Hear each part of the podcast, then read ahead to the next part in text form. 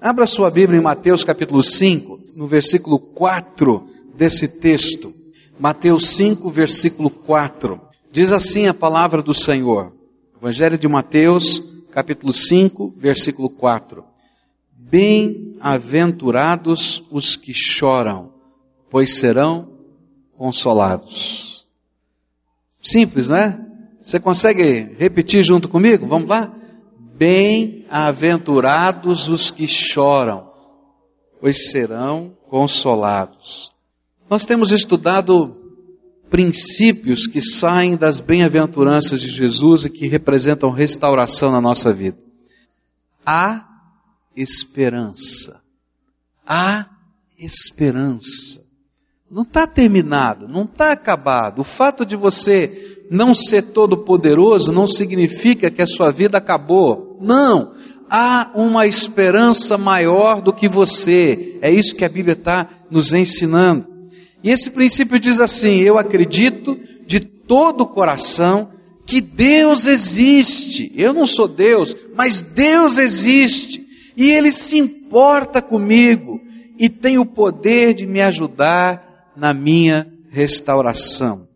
Bem-aventurados os que choram, pois serão consolados. Quando a gente lê essa bem-aventurança de Jesus, parece uma coisa meio maluca, não é verdade? Feliz o que chora, não é? Feliz é o que chora. A gente diz: não, pera, pastor, tem alguma coisa errada. Feliz é o que chora, porque à primeira vista não parece haver felicidade na dor que nos leva às lágrimas. Eu não encontrei ninguém que dissesse, eu adoro chorar. Você já encontrou alguém dizendo assim, ah, eu gosto de chorar. Ah, como é bom chorar. Eu quero chorar de novo. Você já viu alguém falando isso? Nós não gostamos de chorar, né? E às vezes, até quando a gente chorou, a gente esconde as nossas lágrimas dos outros. É muito comum, por exemplo, às vezes no gabinete pastoral, as pessoas vão abrindo o coração e falando das suas dores, dos seus problemas, chorarem, né? E aí, quando chega a hora de sair, a pessoa fica toda sem graça para sair. E diz assim, pastor, eu posso, senhor pode esperar um pouquinho? Eu quero me refazer, né? Porque eu não quero que as pessoas percebam que eu chorei. É tão comum isso, né? E, na verdade, nós fazemos de tudo para nem pensar nas dores que nos fazem chorar. A gente não quer lembrar, a gente não quer saber. Por isso, tudo que acontece no contexto de sociedade é feito como um culto ao prazer, para de alguma maneira você fugir das suas próprias dores. Então, que, que Jesus queria ensinar com esse negócio bem-aventurado, feliz é o que chora, porque será consolado? A resposta não é difícil. A felicidade está em chorar na presença de Deus. A felicidade não está no choro pelo choro, mas a felicidade está em a gente derramar a nossa alma, a nossa dor, a nossa luta, o nosso sofrimento, a nossa angústia, o nosso medo, diante da, daquele que é o único que tem poder para intervir diante da minha impossibilidade. Na verdade, não é o choro que nos faz feliz, mas é o ato de Deus que, vendo o nosso choro, nos consola, que traz em nós uma felicidade e uma esperança. Chorar diante de Deus, é isso que Jesus está ensinando. Chorar diante dele é bater na porta da esperança. É saber que as portas do trono da graça de Deus não estão fechadas para os filhos de Deus. Por isso, esse tipo de choro que Jesus está dizendo é algo essencialmente espiritual é um clamor diante de Deus, do Deus de toda consolação, do Deus de toda minha esperança, do Deus da minha salvação. Por isso eu queria olhar para esse texto nessa manhã, entendendo quais são as bênçãos que Deus quer nos dar quando nós choramos esse tipo de choro espiritual, esse choro que representa o derramar da nossa alma na presença de Deus. Primeiro, é importante você entender que Jesus escolheu uma das palavras mais fortes da língua grega para caracterizar este choro que está aqui. Na língua grega existem vários tipos de palavras sinônimas para descrever o ato de chorar.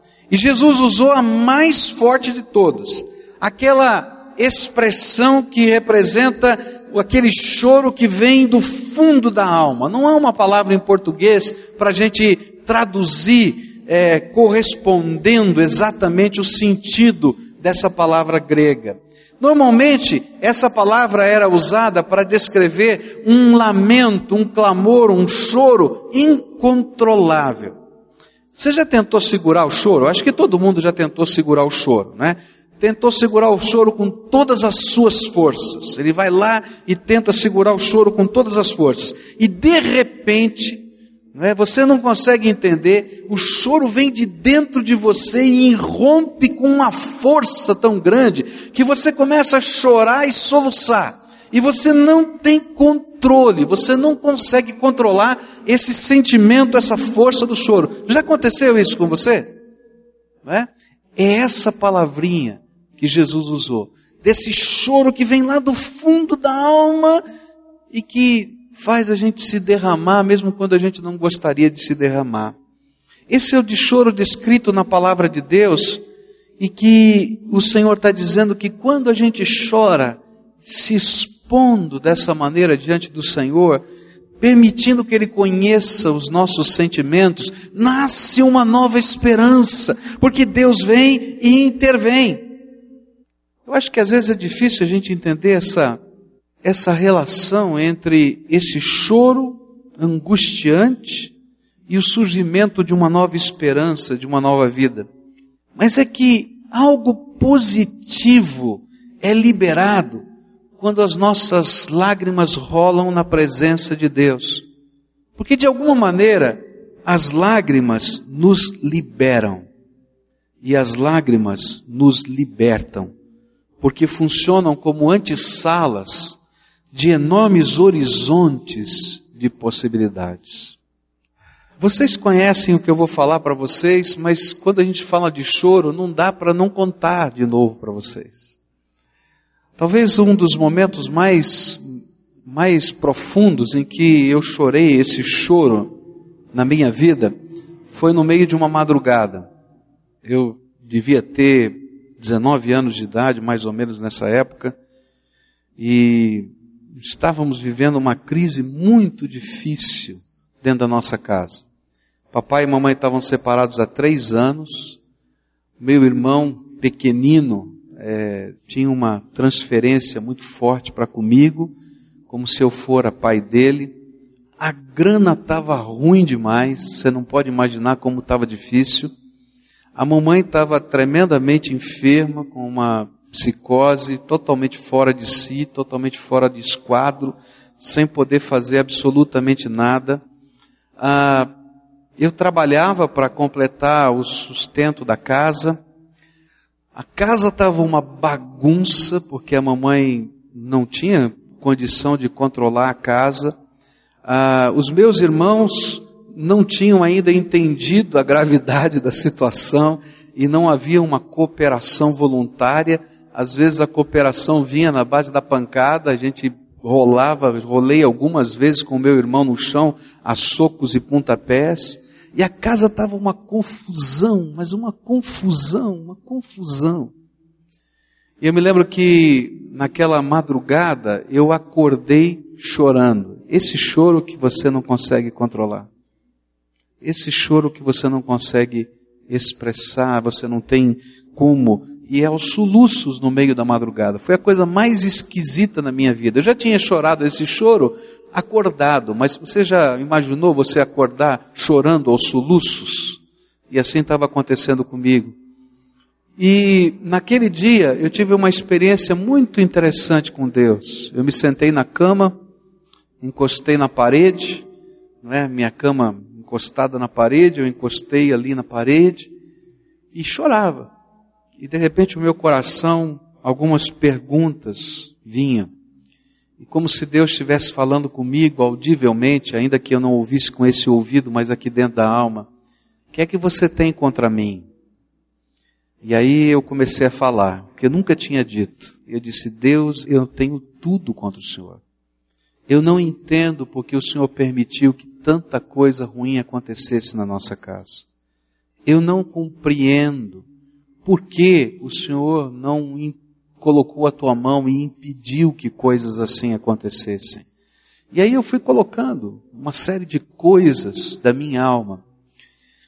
Durante os três anos, entre 16 e 19 anos, eu fui o cara mais travado emocionalmente. Nesse período da minha vida foi que eu engordei além, totalmente além do peso. Eu era um atleta, jogava voleibol, na época na Sociedade Esportiva Palmeiras. Naquele tempo, com 16 anos, tive que abandonar o esporte para poder trabalhar e ajudar a sustentar a casa.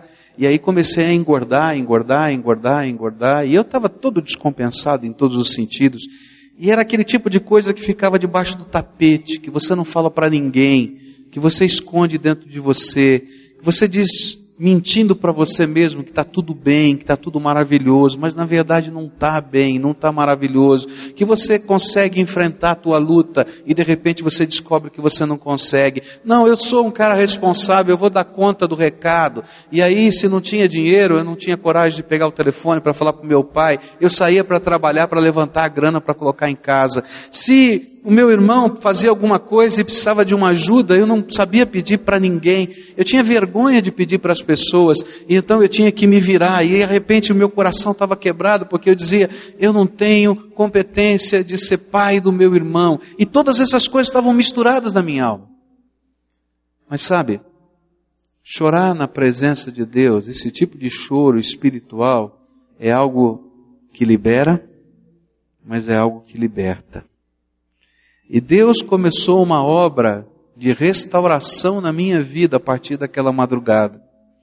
Quando eu comecei a me derramar e falar a verdade para Deus do que eu sentia, das coisas mais contundentes da minha alma, da minha incapacidade e da minha necessidade de socorro. O grande problema é que eu tinha perdido a esperança, eu não via possibilidade para futuro, porque todo o meu esforço tinha se consumido. Você já chegou num ponto desse que todo o esforço se consumiu e de repente você diz: Eu não sei o que vou fazer mais. E aí a gente perde a esperança. E naquela madrugada Deus começou uma obra nova na minha vida de restauração, restauração emocional, restauração espiritual, restauração física, restauração no contexto da casa. Por quê? Porque a bênção de chorar não é o soluço da madrugada, é aquele que participa do nosso choro, que é um clamor diante dele com toda a nossa alma. Quando eu penso nessa experiência, eu lembro de João capítulo 11. João capítulo 11 fala de duas mulheres que tinham um relacionamento profundo com o Senhor Jesus, cujo irmão havia morrido. Lázaro morreu. Antes de Lázaro morrer, elas mandaram um recado para Jesus: descubram onde Jesus está e avisem a Jesus que o seu amigo Lázaro está muito doente, que ele venha correndo. E a Bíblia diz que Jesus não veio correndo. Os seus discípulos estranharam. Por que, que Jesus não foi correndo? Havia no coração dos discípulos e no coração de Maria e no coração de Marta um sentimento: se Jesus chegar agora, ainda temos esperança. Mas Jesus chegou quatro dias depois que Lázaro estava enterrado. E ele não entrou na cidade. E alguém disse para Marta: Marta, Jesus chegou. E Marta então educadamente se levanta e vai conversar com Jesus. E disse: É, Jesus, Lázaro morreu e está enterrado. Já se passaram quatro dias. Acabou. E aí Jesus diz assim: Olha, você não sabe que Deus é poderoso e Ele pode até ressuscitar os mortos. E ele então, ela disse: Ah, eu creio, Jesus, eu creio que lá no último dia os mortos ressuscitarão, todos eles. Ah, você não sabe que a Bíblia diz que se tu creres, tu verás a glória de Deus. Ah, eu creio em Deus. mas o meu irmão Lázaro morreu e está enterrado há quatro dias. E não havia esperança. E acabou. E ela vai embora. E Marta vai embora e não acontece absolutamente nada. Ela vai embora e diz: Olha, Jesus, fica por aí mesmo, tá? O senhor é muito popular. Se o senhor entrar na cidade, ninguém vai dar paz para o senhor. Então fica aí, eu vou chamar minha irmã. E ela vai para casa e chama Maria. Ela chega e quando encontra Jesus, ela tem uma reação totalmente diferente de Marta. Ela vai, se lança aos pés de Jesus e começa a chorar. E diz: Jesus, o meu irmão Lázaro morreu. E ela não consegue falar mais nada, e a Bíblia diz que ela está chorando esse tipo de choro, é a mesma palavra que está lá, lá do fundo da alma. E ela abraçando os pés de Jesus e chora. E a Bíblia diz uma coisa tremenda. O menor versículo da palavra de Deus está lá. Sabe o que diz? Jesus chorou. E ela diz assim: Maria, levanta e me mostra onde está o teu irmão. E ela vai para mostrar a sepultura. E quando Jesus chega diante da sepultura, ele faz um pedido maluco. Ele diz assim: Afastem a pedra que tampa a entrada da sepultura. E alguém disse assim, ô oh, Jesus, o negócio é o seguinte, quatro dias que ele está lá dentro, cheira mal, não é bom. Diz, afastem a pedra. E aí aquela grande pedra é rolada. E ele dá um brado e diz, Lázaro! Primeiro ele ora, e depois ele dá um brado, Lázaro, vem para fora. E aquele homem sai da sepultura diante dos olhos de toda a cidade. O que a palavra de Deus está me ensinando nesse texto é que, ainda que eu não seja Deus, e esse é o primeiro princípio, e ainda que eu não tenha controle de todas as coisas, esse é o primeiro princípio, há alguém todo-poderoso que tem o controle sobre todas as coisas. E nele há esperança de restauração para minha vida. Pode ser que para mais ninguém haja esperança de restauração. Pode ser que para você não tenha jeito. Pode ser que para os outros não tenha jeito. Talvez o melhor especialista da terra já disse para você: não tem jeito. Mas eu quero dizer para você que nada é impossível para Jesus. Nada é impossível para o Senhor dos Senhores. E aquilo que a palavra de Deus está me dizendo é uma coisa muito simples. Se você não pode colocar sua esperança em você, se você não pode colocar sua esperança nos métodos, se você não pode colocar esperança nas coisas, nas circunstâncias, então coloca a tua fé e a tua esperança no Todo-Poderoso.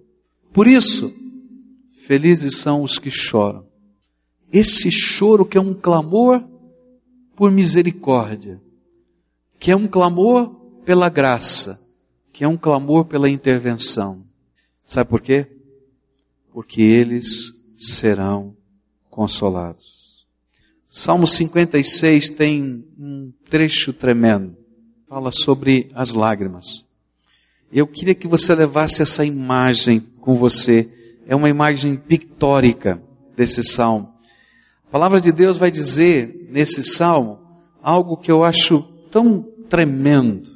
Ele diz no verso 8: Tu contaste as minhas aflições, põe as minhas lágrimas no teu odre, não estão elas no teu livro?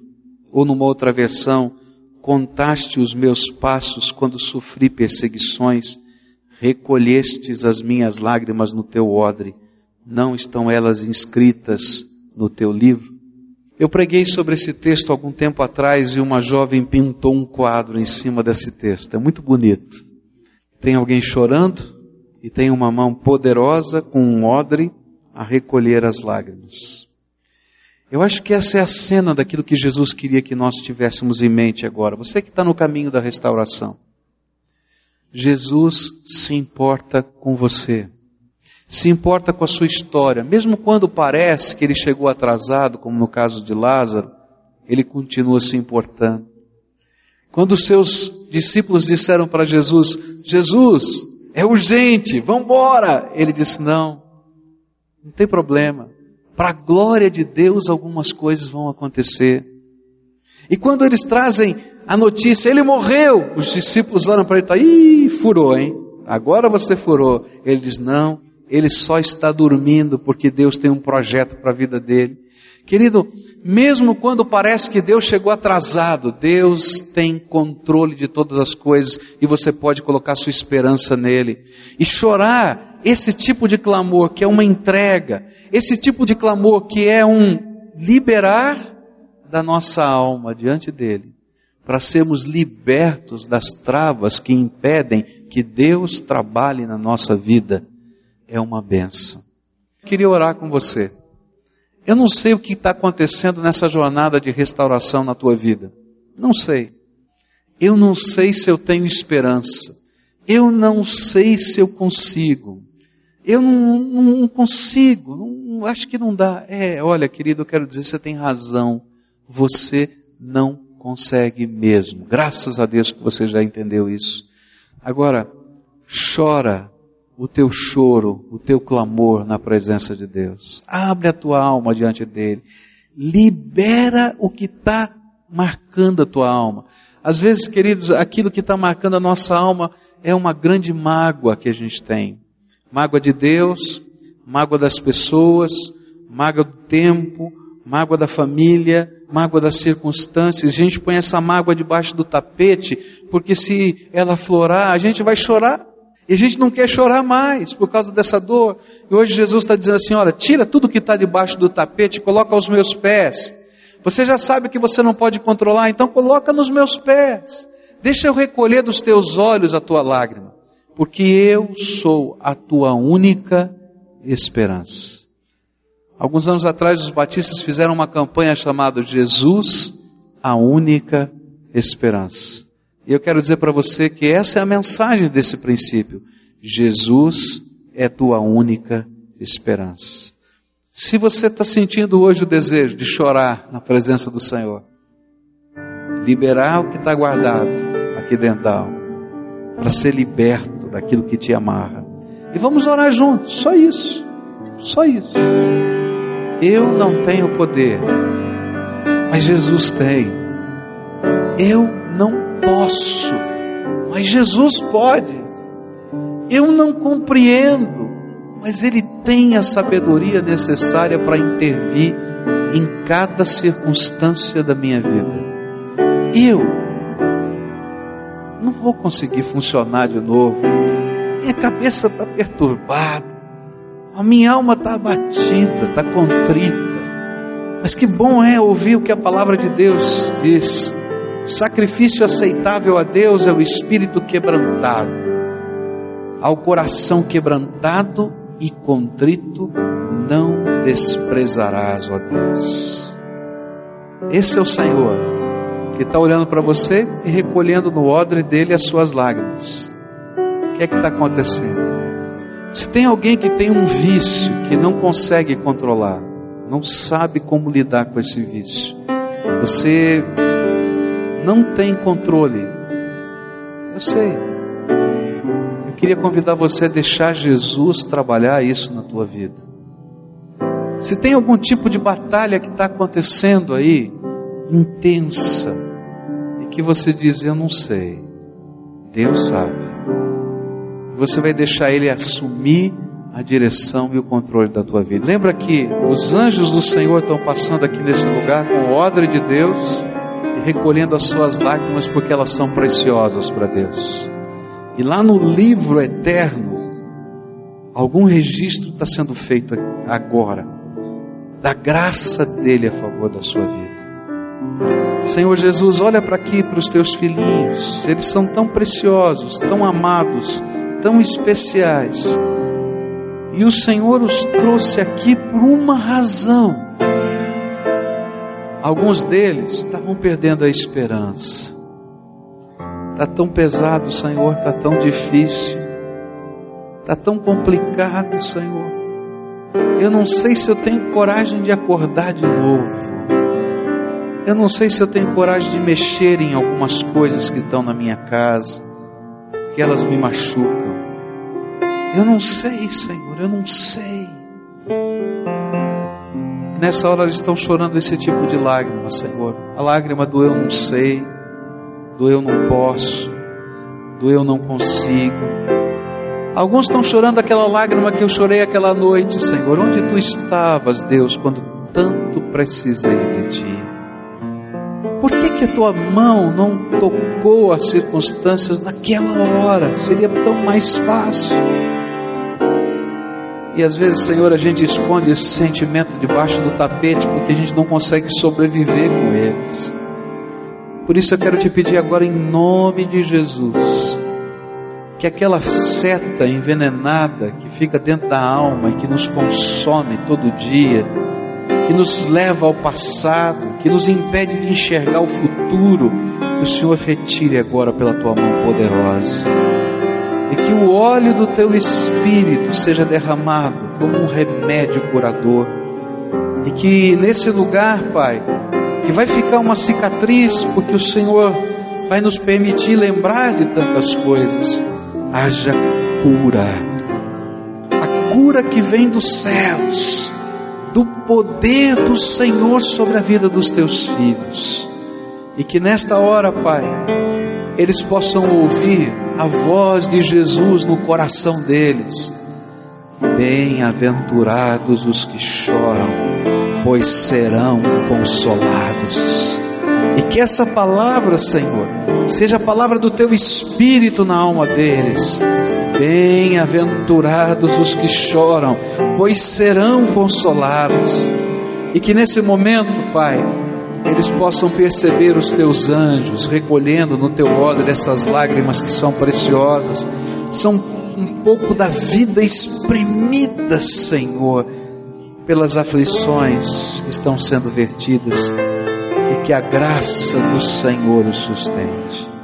Pai, quando eles se levantarem, eles vão enfrentar a mesma casa, o mesmo lugar, a mesma luta, alguns, quem sabe, a mesma dor mas, Senhor, que eles saiam daqui com um sentimento: Jesus é a minha esperança.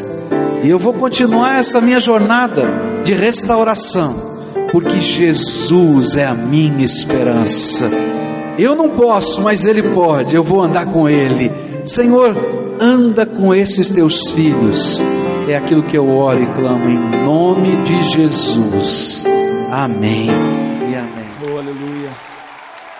Tu és o Deus que jamais falhou. Tu és o Deus que não pode mentir. Tu cumpriste as tuas promessas na vida de Abraão, de Isaac, de Jacó. E eu sei que o Senhor cumprirá também as tuas promessas na minha vida. Eu sei que os teus olhos estão em mim, Senhor. Oh, aleluia. Sei que os teus olhos sempre atentos permanecem em mim.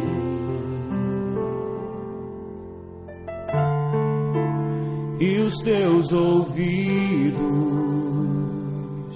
estão sensíveis para ouvir meu clamor. Posso até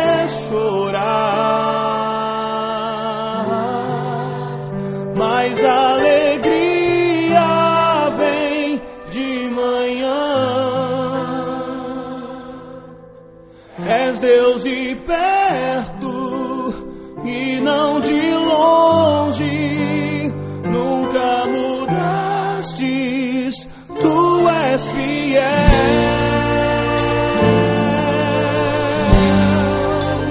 Deus de aliança,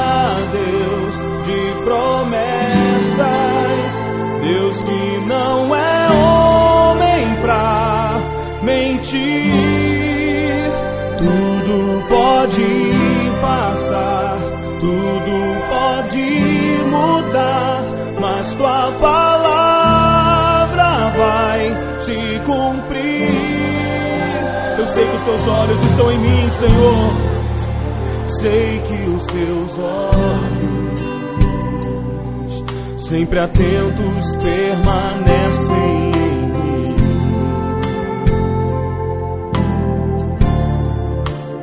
E os teus ouvidos estão sensíveis para ouvir meu clamor. Posso até